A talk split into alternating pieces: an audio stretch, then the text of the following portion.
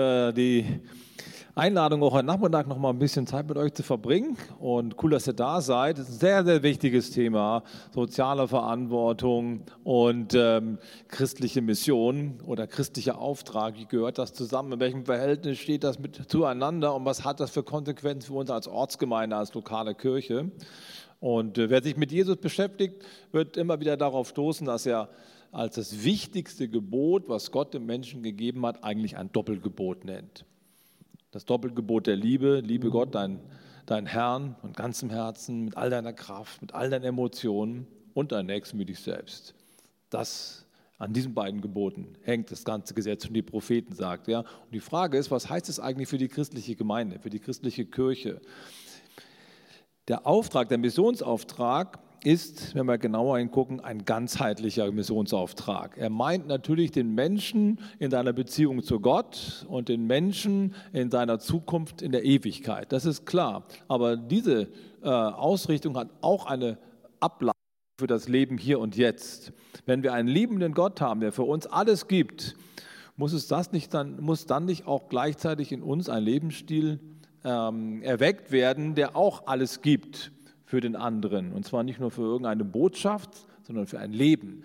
Und ähm, da gucke ich gerne mit euch rein. Ich habe mir das so vorgestellt heute Nachmittag, dass wir erstmal einige Personen der Geschichte uns anschauen, einige Initiativen der Geschichte, an denen man das sehr, sehr gut deutlich machen kann, dass missionarischer Auftrag, erweckliches, erweckliches Glaubensgut und diakonisch-karitative Verantwortung einfach zusammengehört.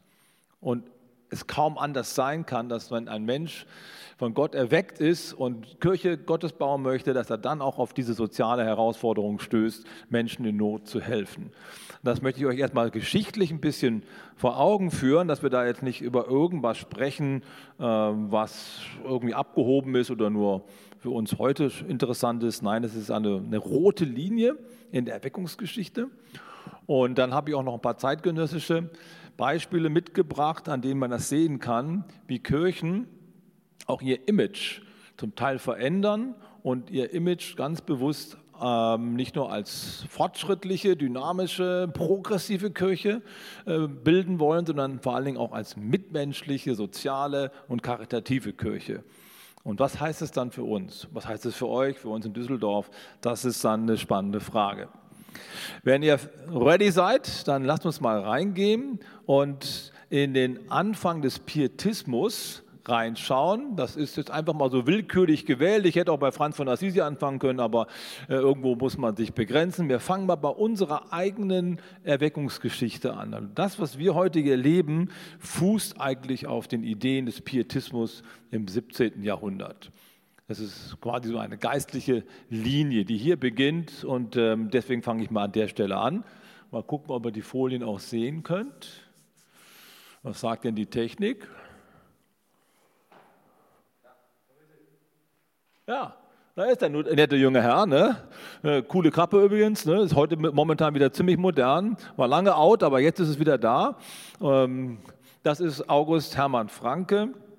Das ist quasi der Ziehsohn, der geistliche Ziehsohn von Philipp Jakob Spener, der in Deutschland die äh, pietistische Bewegung in Gang gebracht hat. Und das ist quasi sein geistlicher Sohn. Und ähm, er ist super schlau gewesen. Mit 14 Jahren hat er schon sechs verschiedene Sprachen gesprochen und ähm, hat danach, ist nachher auch Professor gewesen in Halle und hat 1692 in einem kleinen Örtchen in der Nähe von Halle, heute ist es ein Stadtteil natürlich, in Glaucha, äh, eine Pfarrei übernommen. Und in dieser Pfarrei, da gab es etwa 200 Häuser und 800 Leute haben da gewohnt. Und von den 200 Häusern waren 37 Häuser Kneipen. Das ist schon mal eine Aussage, oder? da ging es heiß her. Und ähm, das Problematische an den 37 Kneipen war, dass dort die Männer das wenige Geld, was sie hatten, versoffen und die Frauen mit ihren Kindern zu Hause saßen und geheult haben, weil nichts zu essen da war.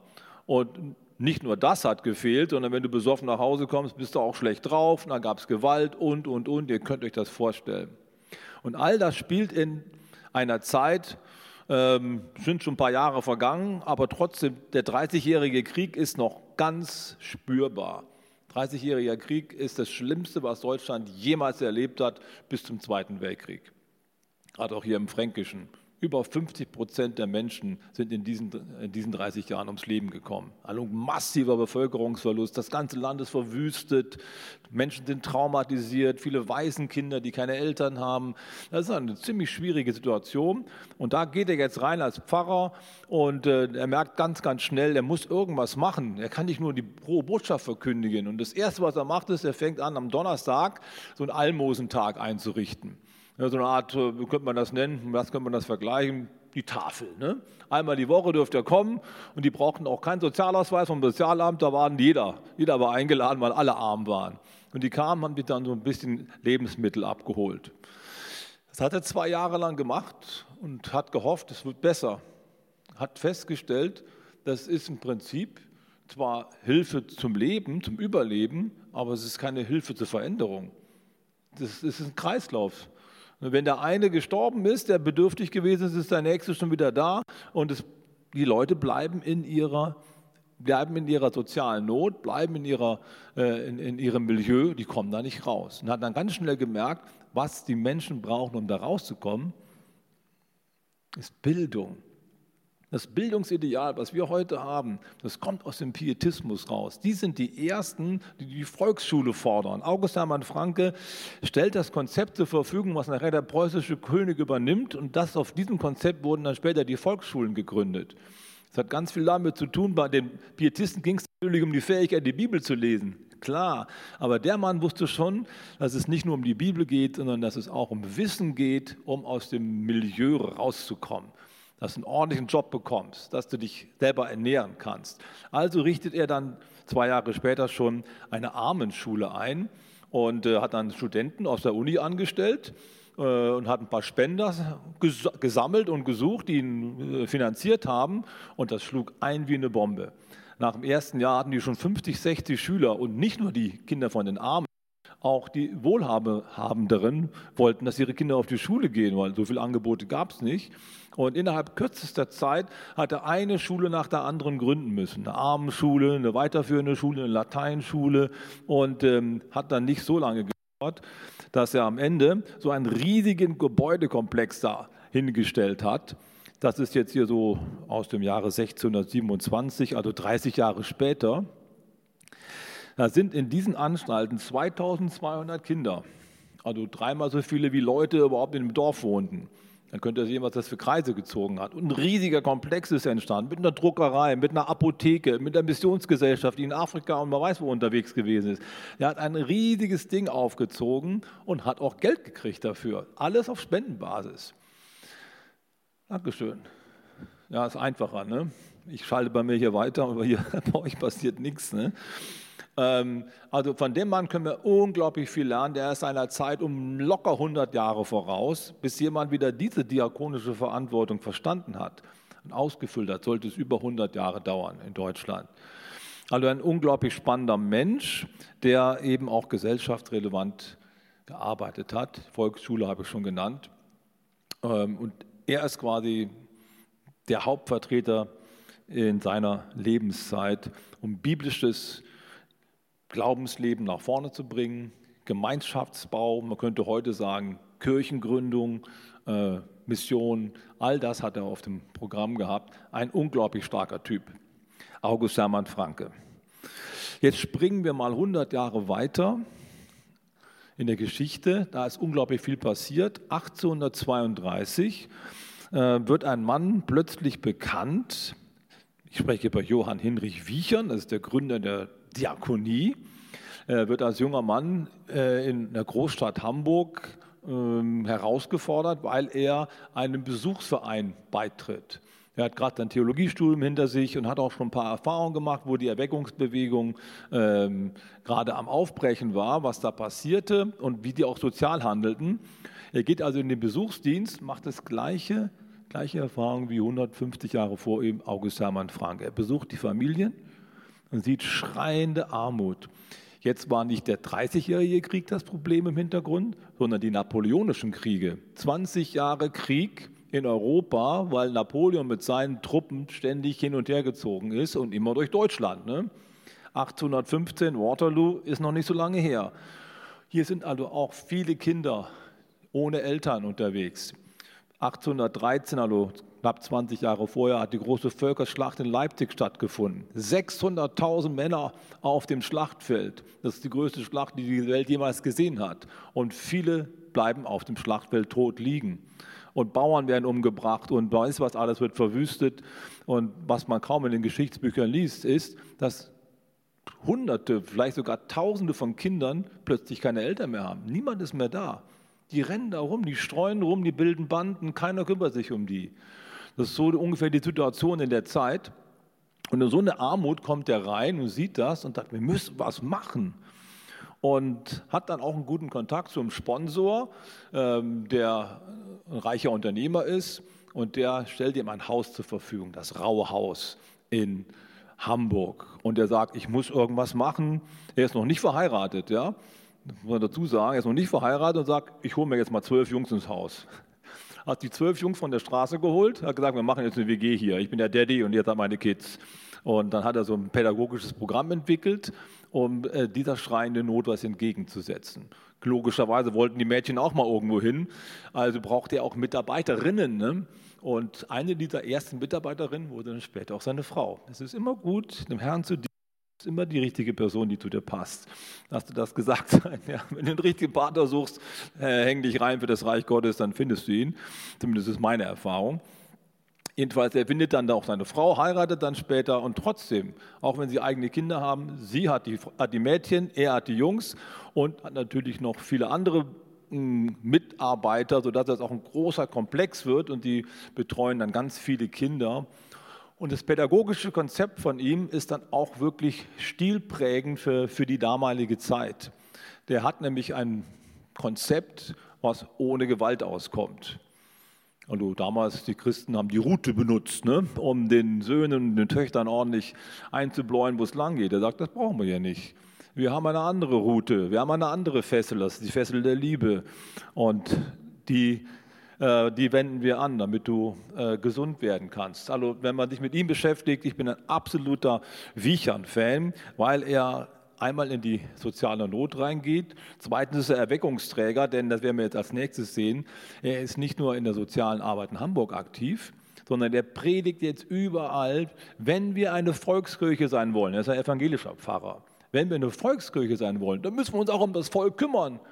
Es sind Tausende von Handwerksburschen unterwegs, die auf der Wald sind. Und wer kümmert sich um die? Niemand. Wo sind die Pfarrer, die das Evangelium verkündigen? Sind nicht da. Logisch, dass die dann in ihren, in, in, in ihren Unterkünften zusammenhocken und am Saufen sind und am Fluchen sind. Wer weiß was alles.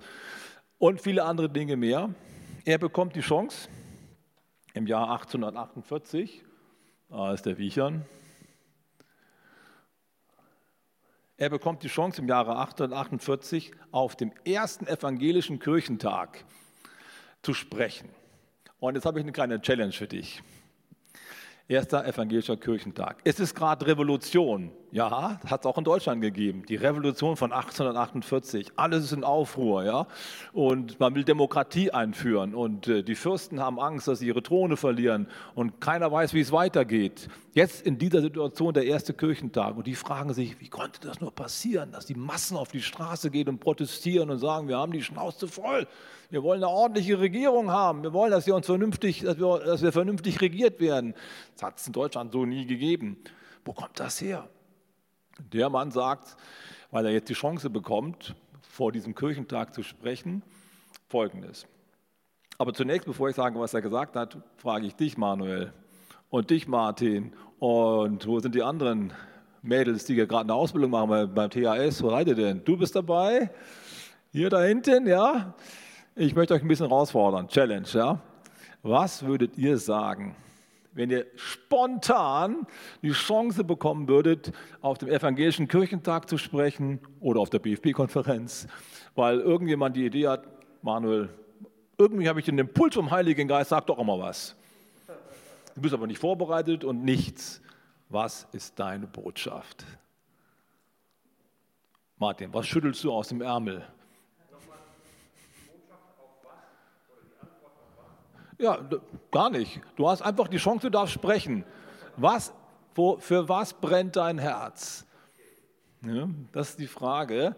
Die haben ja nicht gewusst, was der Mann sagen möchte. Die haben gesagt, Wiechern, jetzt bist du dran. Jetzt geht er also nach vorne, hat kein Konzept und nichts. Und jetzt kommt die berühmte Stegreifrede von Wichern. Ja? Er steht also da vorne und schüttelt die aus dem Ärmel raus. Eine 60, 70-minütige Predigt, ein Staccato. Ja? Er haut ein, ein Ding nach dem anderen raus und deswegen ist es in die Geschichte eingegangen. Der brauchte kein Konzept. Der hatte alles hier drin. Der brauchte sie bloß mal hier draufdrücken, dann kam es raus. Und was ich dir sagen möchte, wenn du ein gläubiger, lebendiger Christ bist, dann wäre es doch klasse, wenn man bei dir irgendwo draufdrückt und du hast eine Message, du hast was zu sagen. Irgend, für irgendwas brennt dein Herz. Was könnte das sein? Und was gibt es Besseres, als dann die Nächstenliebe und die Barmherzigkeit für Menschen, denen es schlecht geht, im Herzen zu tragen und sagen, wir müssen was tun, Freunde. Ja, äh, ich weiß nicht, wer das von euch gesehen hat, gab es jetzt vor ein paar Tagen, ich komme noch nachher noch drauf, im, im, Internet einen weltweiten Release von der Mali Family. Habt ihr das gesehen? Hat irgendjemand gesehen? Mali Family? Ich habe nachher noch den Link dabei, ja, müsst ihr unbedingt anschauen. Ein kenianischer Pastor kriegt mit, was in seiner Stadt los ist, so ähnlich wie damals dass da ganz viele Waisenkinder draußen rumlaufen, die werden missbraucht, die werden in die, in die, Prostitution geschickt und sonst was. Und er kriegt so ein Herz, als er das merkt, er sagt, zu seiner Frau sagt, wir müssen was machen, Frau. Und er hat eine gute Frau gehabt. Die Frau hat gesagt, ist in Ordnung, Mann, machen wir. Zack, die ersten fünf Kinder hat er nach Hause gebracht. Das Wohnzimmer ist voll. Und jetzt?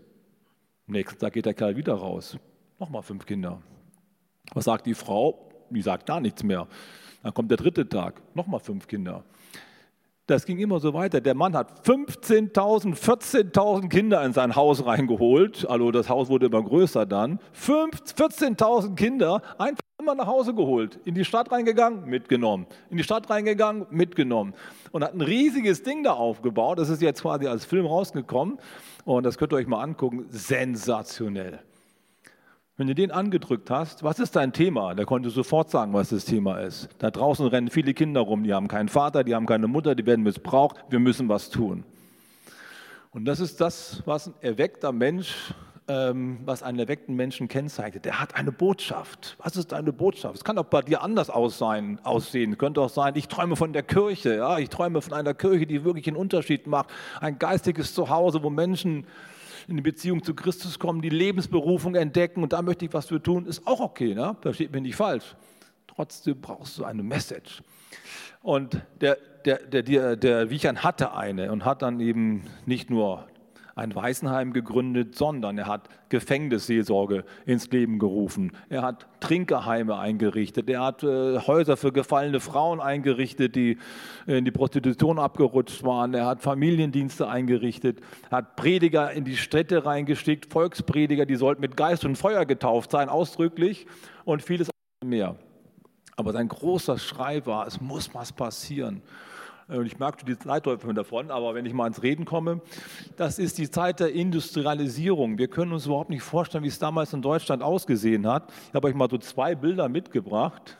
Äh, das lassen wir jetzt mal. Zwei Bilder, die ganz typisch sind. 1850 etwa. Typische Szene in Deutschland. Die Bevölkerungszahlen explodieren. Die deutsche Bevölkerung verdreifacht sich fast in 130 Jahren. Und gleichzeitig gibt es eine unglaubliche Verarmung der Massen, weil die Gesellschaft sich verändert hat. Früher hatte man quasi seinen Feudalherren, bei denen musste man dann arbeiten, auf dem Acker und so, im Dorf.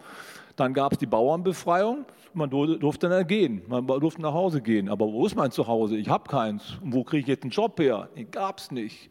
Da wurden also Hunderttausende und eigentlich Millionen von Menschen auf den Arbeitsmarkt plötzlich geworfen, nur es gab keine Arbeit. Und selbst unter angestrengtester Bemühung, 12, 14, 16 Stunden am Tag arbeiten. Ich habe gearbeitet, meine Frau hat gearbeitet, meine Kinder haben gearbeitet, konntest du kaum überleben, weil du kaum Geld gekriegt hast. Es gab keine Arbeit. Dann haben die so gelebt hier. Wenn er mal zählen möchte, wie viele Kinder seht ihr und was machen die gerade? Der eine ist gerade auf der öffentlichen Toilette dort ähm, und es sieht fürchterlich aus. Manche klagen ja über Corona, dass sie den ganzen Tag auf ihrer Bude sitzen müssen. Sei froh, dass du allein auf deiner Bude sitzt. Hier waren noch zehn andere dabei und konnten nicht raus. Da hat es unglaubliche Szenen gegeben und Wiechern hat die Leute besucht. Er hat gesehen, wie es zu Hause zugeht, in den Arbeitervierteln. fürchterlich. Und das ist ja immer noch mit Haus und mit Zimmer. Einzimmerwohnung, ne? zehn Personen auf 20 Quadratmeter. Andere haben gar nichts gehabt. Die haben draußen am Stadtrand Slums gebaut in Deutschland. In Hamburg 1868 haben 50 Prozent der Bevölkerung in Slums gewohnt oder in Kellerwohnungen oder irgendwelchen Einzimmerwohnungen ohne, ohne, ohne fließendes Wasser sowieso, aber ohne, ohne Fenster und ohne nichts. Eine schreiende Armut. Und die Erweckungsbewegung, die im 19. Jahrhundert wirklich einen Riesenaufbruch erlebt hat, die war da voll drin. Die hat Gas gegeben. Die sind da hingegangen, haben den Menschen versucht, Hilfe zu bringen. Essen, Trinken, aber eben auch äh, Bildung und ähm, Zuwendung. Das können wir auf alle Fälle lernen. Ähm, in dieser Zeit auch, entstehen auch die Diakonissen. Diakonissen kennen wir heute kaum noch. Die sind aus dem öffentlichen öffentlichen Leben fast verschwunden. Früher sind da öfters mal welche in der Stadt rumgelaufen mit so einer Haube. Das waren keine Nonnen, sondern evangelische Diakonissen, die auch zölibatär gelebt haben. Und entstanden ist das Ganze 1836 in Düsseldorf, in Kaiserswerth, weil ein evangelischer Pfarrer gesagt hat, das ist ja fürchterlich, wenn die Menschen krank werden hier. Wir haben keine Krankenhäuser. Und selbst wenn wir ein Krankenhaus hätten, die können das gar nicht bezahlen. Da sind die mit Typhus unterwegs, sie sind mit der Ruhr unterwegs, sie sind mit allen möglichen Infektionskrankheiten unterwegs. Keiner kümmert sich um die. Und die Antwort der Diakonie, die Antwort der, der, Mission, äh, der, der Erweckungsbewegung ist, wir gehen dahin. Da haben sie die Frauen in solche Trachten reingesteckt, die so aussehen wie ein Nonnenkostüm. Warum? Damit die in den Arbeitervierteln nicht angelangt werden die da vielleicht besoffen gewesen sind. Da haben sich dann vorgescheut. Wenn jemand in Tracht gewesen ist, haben gesagt, okay, das ist eine von der Kirche, die tasten wir nicht an.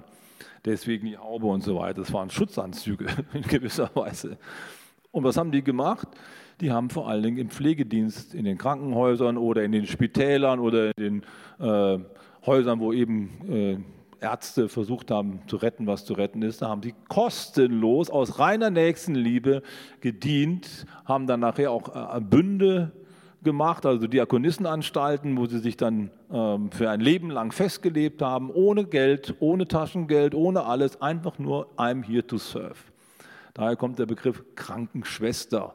Deswegen heißt es Schwester, weil das früher tatsächlich Schwester war im Krankenhaus.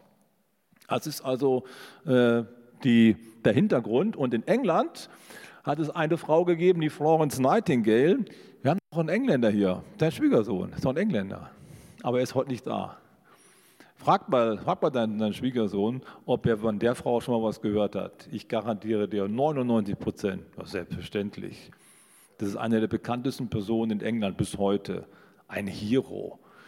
Die war in Kaiserswerth in Düsseldorf, obwohl sie eine, ähm, aus gutem Hause kommt, hat sie gesagt, ich mache das auch. Ich werde auch Krankenschwester, ich werde auch, werd auch Diakonistin. Die Eltern waren dagegen, aber sie hat es trotzdem gemacht.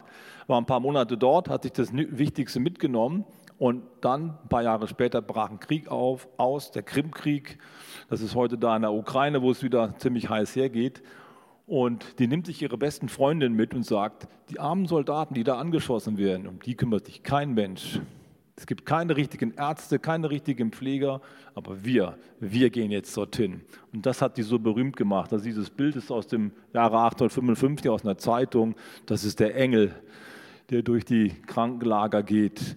Und alle haben sie vergessen, da liegen die halbtoten jungen Männer. Und dann kommt so eine junge Frau und sagt, ich bin für dich da bin extra aus Europa gekommen, dich zu pflegen. Das war für die, das war wie ein Geschenk Gottes. Deswegen ist sie so berühmt geworden, Florence Nightingale, aus der Erweckungsbewegung heraus. Da können wir unglaublich viel von lernen. Ich möchte auch noch einen Mann vorstellen, den Henry Dunant.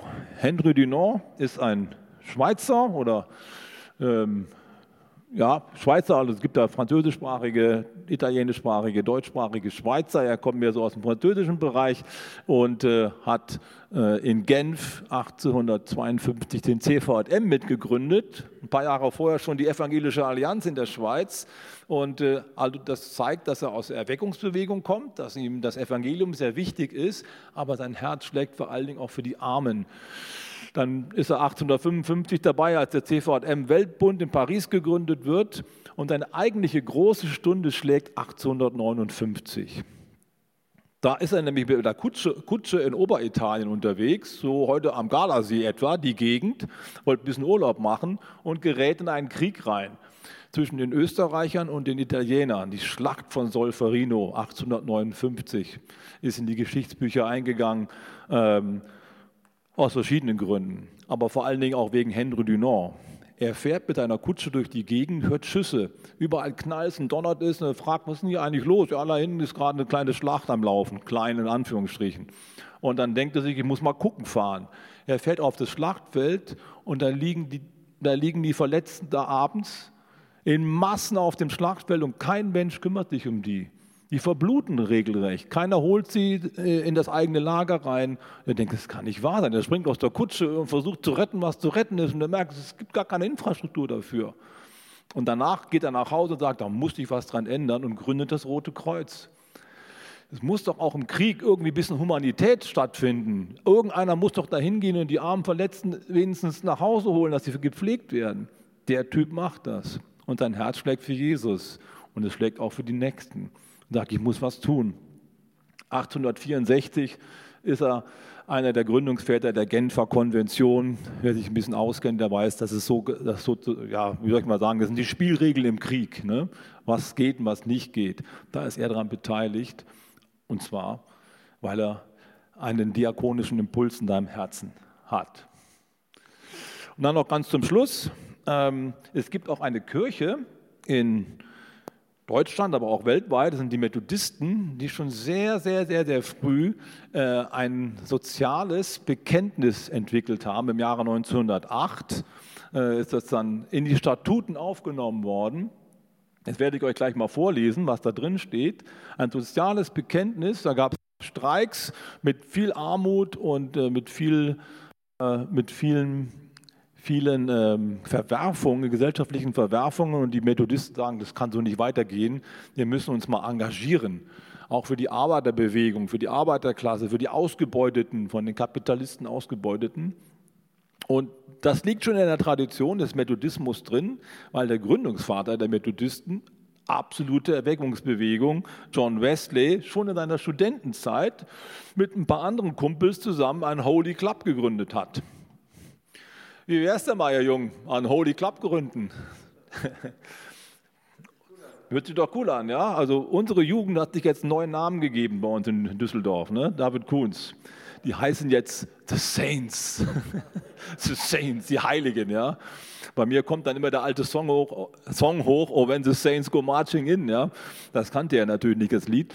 Ähm, jedenfalls ähm, Holy Club und die Studenten treffen sich regelmäßig zum Bibelstudium die sind wirklich, die haben Jesus im Herzen, die wollen was tun. Und das nächste, was sie tun, ist, wir gehen in die Krankenhäuser, wir versuchen Armen zu helfen und äh, haben dann eben, ähm, wo es denn hier? Kranke, Arme besucht, Gefangene besucht und alles Geld, was sie nicht unbedingt brauchten, haben sie in die, in die Diakonie reingesteckt. Das ist doch krass. Das ist die Geburtsstunde des Methodismus. Schon ganz am Anfang ist das mit dabei. Und was viele gar nicht wissen, wir haben ja in Europa, also in Kontinentaleuropa, in den 1800, äh, in den, in den, im 19. Jahrhundert auch eine Industrialisierung durchlaufen. England war 100 Jahre früher dran. Bei uns hat die Industrialisierung mit den ganzen Verwerfungen, mit den Armenvierteln, von denen ich eben gesprochen habe, dazu geführt, dass Millionen von Menschen sich im Stich gelassen gefühlt haben, und zwar von der Kirche. Ich wohne jetzt in Düsseldorf, nur ein paar Kilometer am Berg ist das Ruhrgebiet. Das Ruhrgebiet hat sechs Millionen Einwohner. Das sind alles Menschen, die aus Familien kommen, die irgendwann vor 150 Jahren mal sich aus Ostpreußen, aus der Ukraine, aus Polen aufgemacht haben, um in ein besseres Leben zu starten. Wo sind sie gelandet? In den Kohlegruben, 1000 Meter unter der Erde. Und kein Schwein kümmert sich um die. Und das hat sich ganz tief festgesetzt. Ein ganz großer Groll gegen die Kirche. Das ist die Brutstätte von Sozialismus und Kommunismus gewesen. Und das war gleichzeitig sehr antichristlich. Ihr habt uns reingelegt, ihr habt uns für dumm verkauft. Religion ist Opium für das Volk. Wir wollen damit nichts mehr zu tun haben. Das ist bis heute ein riesiges Problem, diese Menschen zu erreichen, auch die Nachgeborenen, weil da so eine Imprägnierung ist. Kirche ist schlecht, das sind Heuchler. Und in England, die haben auch Industrialisierung gehabt, passiert das nicht. Und es gibt einen entscheidenden Grund, warum das nicht passiert, weil die die Methodisten hatten. Die Methodisten sind von einem Ort in den anderen geritten. John Wesley ist in seinem ganzen Leben, glaube ich, 30 oder 40.000 Meilen auf dem Pferd geritten. Muss man vorstellen. Von einem Kaff zum nächsten. Die Viertel rein und seine Mitbrüder auch, haben das Evangelium gepredigt und dann haben sie sich eingesetzt für die Rechte der Arbeitnehmer und haben gesagt, so geht es nicht, Freunde. Bitte ordentlich bezahlen, ja? kümmert euch um die Angestellten. Und deswegen sind die Methodisten im 19. Jahrhundert, als dann die Arbeiterbewegungen entstehen, sind ganz unten stets äh, ganz viele Arbeiterführer sind methodistische Pastoren gewesen. Also genau das krasse Gegenteil von uns. Hier in Deutschland hat die Erweckungsbewegung den Anschluss verloren und hat die Arbeiter eher so als Gegner gesehen. Das sind Kommunisten, das sind Gottlose, mit denen können wir gar nichts anfangen. Und in England waren die Anführer der, der Arbeiter die Frommen. Wie cool ist das denn? Also, wenn wir uns rechtzeitig bemühen um die Nöte der Welt, dann kann das Evangelium auch in Schichten landen, die normalerweise eigentlich eher in eine andere Richtung driften. Das hat ganz viel mit sozialem Engagement zu tun, deswegen können wir da extrem viel von lernen. Und das ist jetzt hier Ihr soziales Bekenntnis 1908 entwickelt. Ich habe natürlich einiges rausgelassen. Ist auch ein Glaubensbekenntnis dabei. Inzwischen ist auch ein Bekenntnis zur Umwelt dabei. Greta, Greta Thunberg lässt grüßen. Das haben sie alles mit integriert. Aber das ist der Kern. Glaubensbekenntnis. Wir setzen uns ein für das Recht jedes Einzelnen auf sinnvolle Entfaltung in der Gesellschaft. Wir stehen ein für das Recht und die Pflicht aller Menschen zum Wohl des Einzelnen und der Gesellschaft beizutragen. Wir stehen ein für die Überwindung von Ungerechtigkeit und Not. Und das ist auch noch sehr wichtig. Wir sind bereit, mit den Benachteiligten unsere Lebensmöglichkeiten zu teilen. Wir sehen darin eine Antwort auf Gottes Liebe. Das ist gut, oder? Wenn das eine Kirche in ihrem Statut drin stehen hat. Wie wäre es, wenn das eine Gemeinde in seine Statuten aufnimmt und sagt, wir sehen das als unsere Pflicht an, eine Antwort der Liebe Gottes zu geben, indem wir karitativ und diakonisch unterwegs sind. Ich finde es großartig. Bei den Methodisten gibt es noch was, was ich großartig finde. Das jetzt noch zum Schluss. John Wesley ist einer der großen Vorkämpfer gegen die Sklaverei gewesen. Also soziale Ungerechtigkeit hat ihn schon immer bewegt. Der liegt ja auf dem Sterbebett und schreibt seinen letzten Brief oder einen seiner letzten Briefe und zwar an William Wilberforce. William Wilberforce ist dieser Typ hier. Ein reicher Mann, der hat sich auch bekehrt in seinen jungen Jahren und äh, hat dann im Unterhaus gesessen und hat insgesamt 20 Jahre lang jedes Jahr die gleiche Gesetzesvorlage eingebracht. Ich möchte, dass die Sklaverei abgeschafft wird. Wer ist dafür? Immer verloren. 20 Jahre lang immer verloren. Und 1807 hat er es tatsächlich geschafft, eine Mehrheit zu gewinnen. Aufgrund dieser Mehrheit im Unterhaus in England wurde die Sklaverei 1807 abgeschafft. Wie gut ist das denn? Und was ist der Impuls gewesen? Christusliebe und Nächstenliebe. Und aus diesem Milieu kommt das altbekannte Lied Amazing Grace. Kennt ihr das? Ja? Amazing Grace ist gedichtet worden von einem Sklavenkapitän, der mit William Wilberforce zusammengekommen ist, sich bekehrt hat und dann Buße getan hat. Und erlebt, wie Gott ihm, dem Sklavenkapitän, Vergebung und Gnade schenkt. Also da sind viele Geschichten, die damit zusammenhängen. Und es zeigt uns, wenn wir die Gesellschaft erreichen wollen, dann brauchen wir mehr als nur ein cooles Evangelium und einen coolen Kaffee oder einen heißen Kaffee in dem Fall. Wir brauchen ein überzeugendes Leben. Deswegen feiere ich das, dass ihr euch darüber Gedanken macht, was können wir tun. Ich glaube, dass es total wichtig ist. Und noch ganz zum Schluss, genau, das habe ich noch schnell eingefügt. Wir sind der Pfingstbewegung. Der Beginn der Pfingstbewegung ist bekannter, ja, die Azusa Street Erweckung 1906 in den USA. Und der Typ, den Gott da besonders gebraucht hat, William Seymour, der sitzt hier in der Mitte,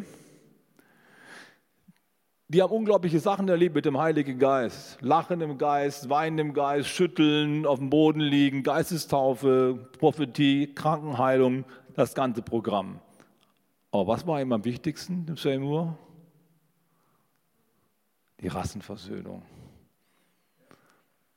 The color line has been washed away by the blood. In seinen Versammlungen, das ist ein schwarzer Prediger, das sieht für uns ganz normal aus. Das ist ein Leitungsteam. Das sind nicht nur Frauen dabei, das ist ja auch schon sensationell für die damalige Zeit, sondern es ist Frauen und Männer, und zwar weiß und schwarz in einem Team.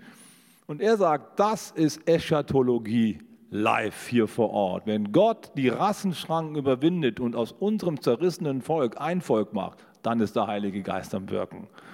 Das ist ganz tief drin in der pfingstlichen Genetik eigentlich am Anfang. Es hat sich dann schnell verloren, leider Gottes, aber diese sozialen Veränderungen, diese, soziale, diese sozialen Applikationen des Evangeliums, die können wir hier sehr, sehr gut nachvollziehen. Deswegen, wenn ihr eine geisterfüllte Gemeinde sein wollt, dann glaube ich, dass ihr einen wesentlichen Beitrag leisten könnt, damit Versöhnung in der Gesellschaft stattfindet, dass Menschen hier zu Hause ankommen, die aus anderen Hintergründen kommen, dass Menschen ankommen, denen es materiell schlechter geht. Also das ist ein Riesenarbeitsfeld. Haben wir es nochmal? Die überspringen wir jetzt. So, da habe ich ganz, ganz viel geredet. Ich habe noch ein paar Beispiele aus aktuellen und äh, zeitgenössischen Gemeinden mit dabei, Ich habe noch ein paar Folien, aber jetzt mache ich erstmal einen kleinen Punkt und habe gedacht, vielleicht können wir auch ein bisschen ins Gespräch kommen und ihr habt irgendwelche Anmerkungen oder nochmal Nachfragen, bevor ich hier einfach so durchmarschiere. Also wollen wir mal kurz innehalten. Gibt es irgendwelche Fragen, Gedanken, die euch jetzt gerade wichtig geworden sind, die wir mal aufgreifen sollten? Muss nicht sein, kann aber sein.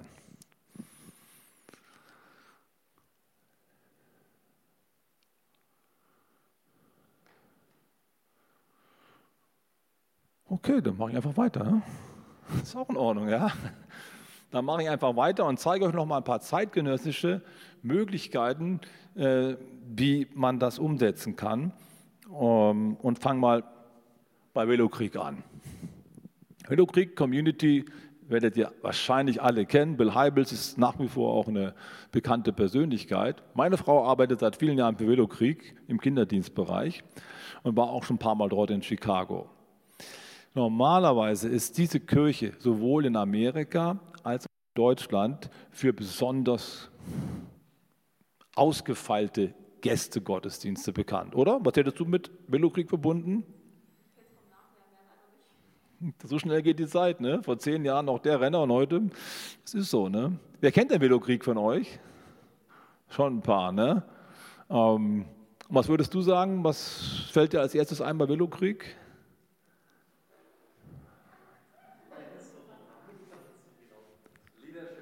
Leadership, ja. Also in Deutschland würde uns Leadership einfallen, weil Bill Heibels ist der absolute Crack in Leadership-Thematiken gewesen und hat uns geholfen, unser Leiterschaftsverständnis zu verändern. Aber der eigentliche Ansatz, den er in seinem Herzen hatte, war gästeorientierte Gottesdienste oder man würde heute sagen kulturrelevante Kirche bauen, wo Menschen, die sonst nicht in die Kirche gehen, sagen, das ist aber eine Kirche, da gehe ich gerne hin. Das ist so das, was man von ihm eigentlich denkt.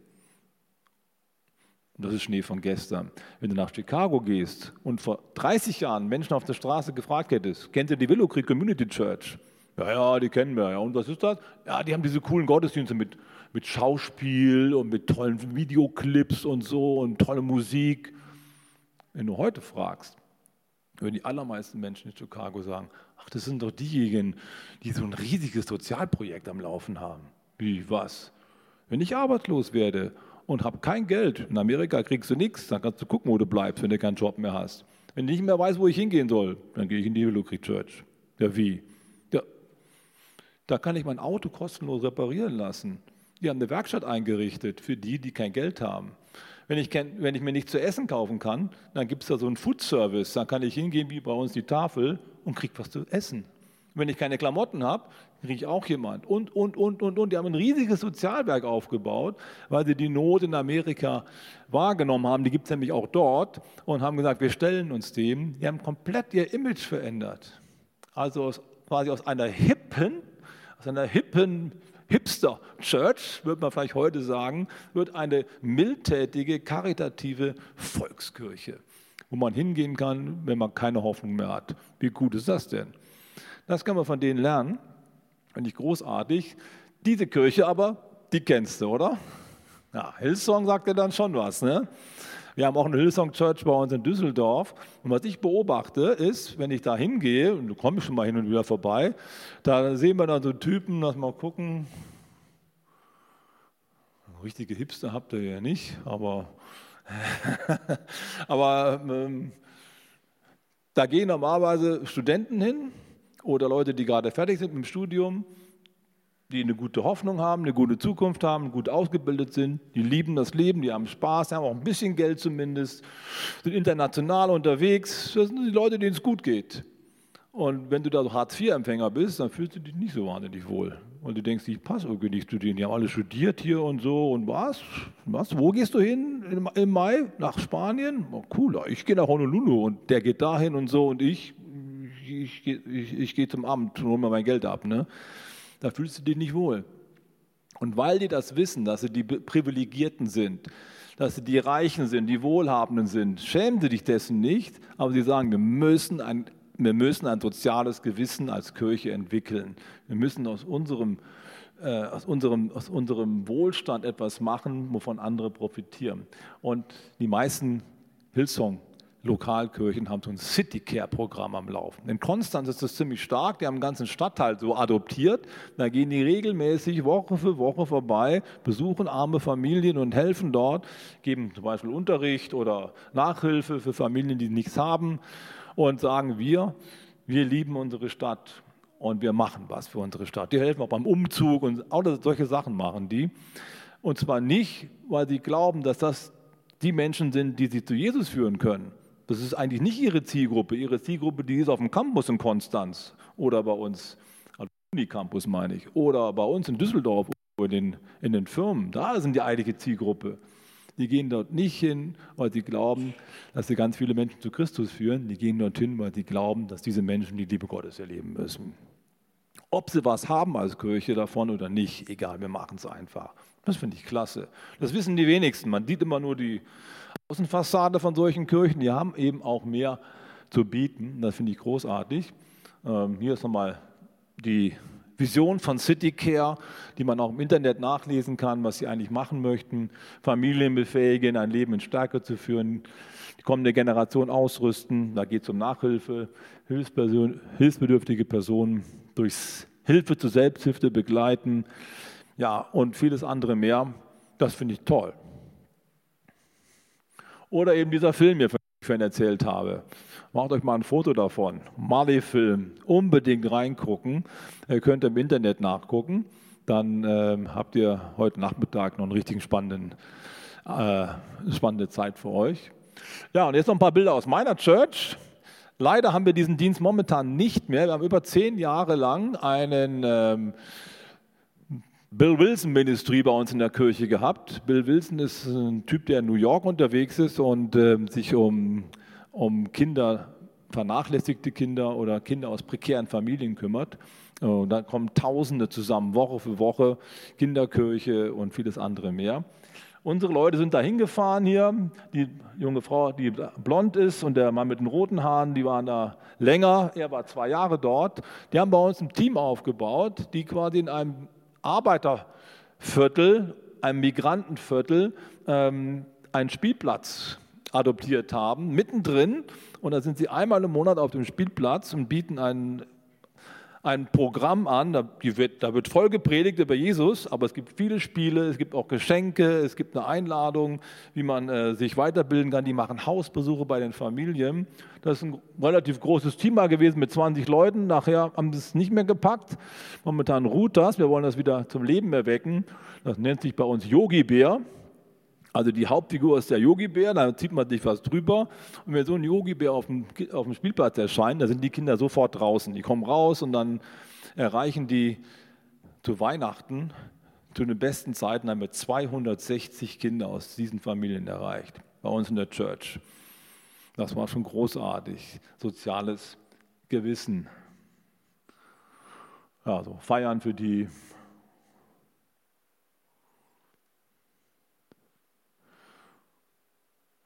Und das lasse ich jetzt mal weg. So viel mal. Jetzt habe ich aber wirklich genug geredet. Ähm, ich wollte euch einfach ein bisschen inspirieren und euch diesen einen Gedanken, den du schon einleitend gesagt hast, nochmal so ein bisschen mit, mit, äh, mit Fakten, mit geschichtlichen Daten und mit äh, zeitgenössischen Beispielen unterfüttern. Ich mache euch Mut, an diesem Thema dran zu bleiben, für euch weiterzuentwickeln. Was könnte unsere Antwort sein?